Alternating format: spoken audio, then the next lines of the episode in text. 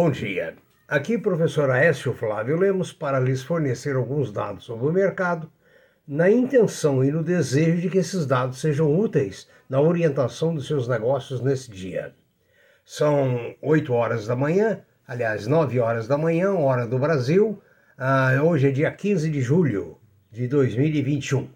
Por favor, se inscreva em nosso canal. É muito importante o número de inscrições que nós tenhamos em nosso canal e dê o seu like aos vídeos. Quero lembrar que os vídeos permanecem na, em www.previsioneseconomicas.com.br, sempre à sua disposição para rever, para estudar de novo algum tema e assim sucessivamente. Suas dúvidas, mande para previsioneseconomicas.gmail.com.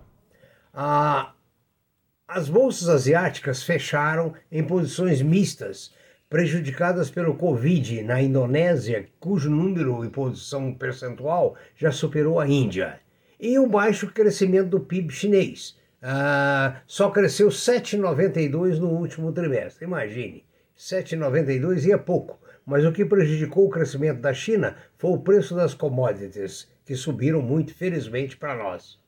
Na Europa, o mercado está em baixa no momento. Nos Estados Unidos, ah, as bolsas deverão operar entre índices estáveis e baixas.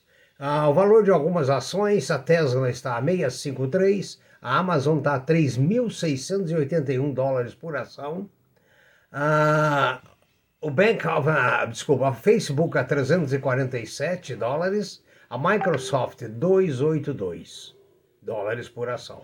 No Brasil, a previsão é de leve alta. O petróleo Brent em Nova York está sendo negociado a 73,50 o dólar no Brasil a 5,07 e o euro a 5,99.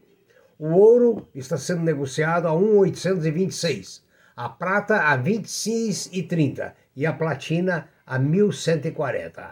As commodities estão em baixa, com exceção do açúcar. Vamos agora aos comentários sobre as empresas. Seria um novo ataque europeu? A taxa de carbono pode prejudicar as exportações de aço brasileiras. A medida foi anunciada hoje pela União Europeia, visando proteger a indústria da região contra concorrentes estrangeiros que não estejam submetidos aos mesmos padrões ambientais. Isso, na realidade, é o que a Europa quer fazer é vetar o nosso aço. Né? E com isso, nós, digamos, vamos ter mais produto aqui dentro. Agora, o, o ministro da Fazenda acaba de reduzir a alíquota de importação de 12% para 2%. Haverá com isso também mais aço, porque o mercado brasileiro, no momento, está pagando muito caro pelo aço.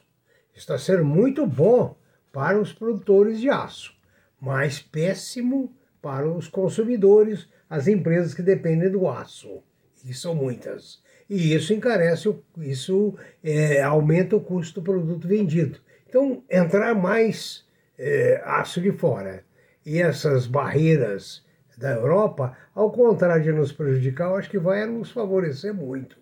Porque assim a indústria brasileira, comprando o aço mais barato, ela tem mais competitividade. Ah, Ontem foi o IPO da Smart. É, a empresa realizou a venda de 100 milhões de ações a 23 reais, é, gerando um caixa de 2,3 bilhões, muita coisa. E as ações, o mercado recebeu-as muito bem. Elas subiram 34% ontem é, e hoje. É, então, o resultado: o pessoal realmente gosta do, da Smart Fit. Eu espero que os resultados correspondam a essa expectativa positiva. O Grupo Madeiro, que tem dúvida se vai continuar aberto ou não, mas continua planejando fazer uma oferta de ações na Bolsa. Talvez seja na espera que apareça um acionista majoritário, alguém interessado em assumir o grupo. A, a Raizen já oficializou ao mercado o seu IPO. A Raizen é a maior produtora brasileira de açúcar e de álcool, pertence ao grupo Cosan. Acredita-se que o preço da ação poderá sair entre 7 e 10 reais. Nessa faixa de preço, a demanda vai ser muito boa, eu acredito. Vamos, vamos aguardar. A JHSF, que nós referimos ontem, avançou no preço, subindo 3% hoje. A Hypera Medicamentos liderou a alta, comprando 12 marcas de remédios da Sanofi e subiu mais 6%. A Embraer devolveu parte dos ganhos nessa semana. A Multiplan subiu hoje, talvez, assim como a Cirela, à vista da não taxação dos fundos imobiliários ou seja, os fundos imobiliários dão capital de giro para ah, grandes, eh, digamos, entidades que, por sua vez, compram os títulos e investem na construção civil. A COSAN se mantém na disputa pela Gaspetro. A Gaspetro hoje é da Petrobras. A reforma fiscal tem seus lados ruins. Pode prejudicar muito os fundos de pensão, fundos de previdência abertos. Né? alto prejuízo para as aposentadorias se não houver uma mudança. No segundo semestre de 21, a EDP elevou em 16% a venda de energia elétrica. O grupo Fleury de Saúde emitiu um bilhão em debêntures, as quais ficaram com um só investidor, como se fosse uma private placement.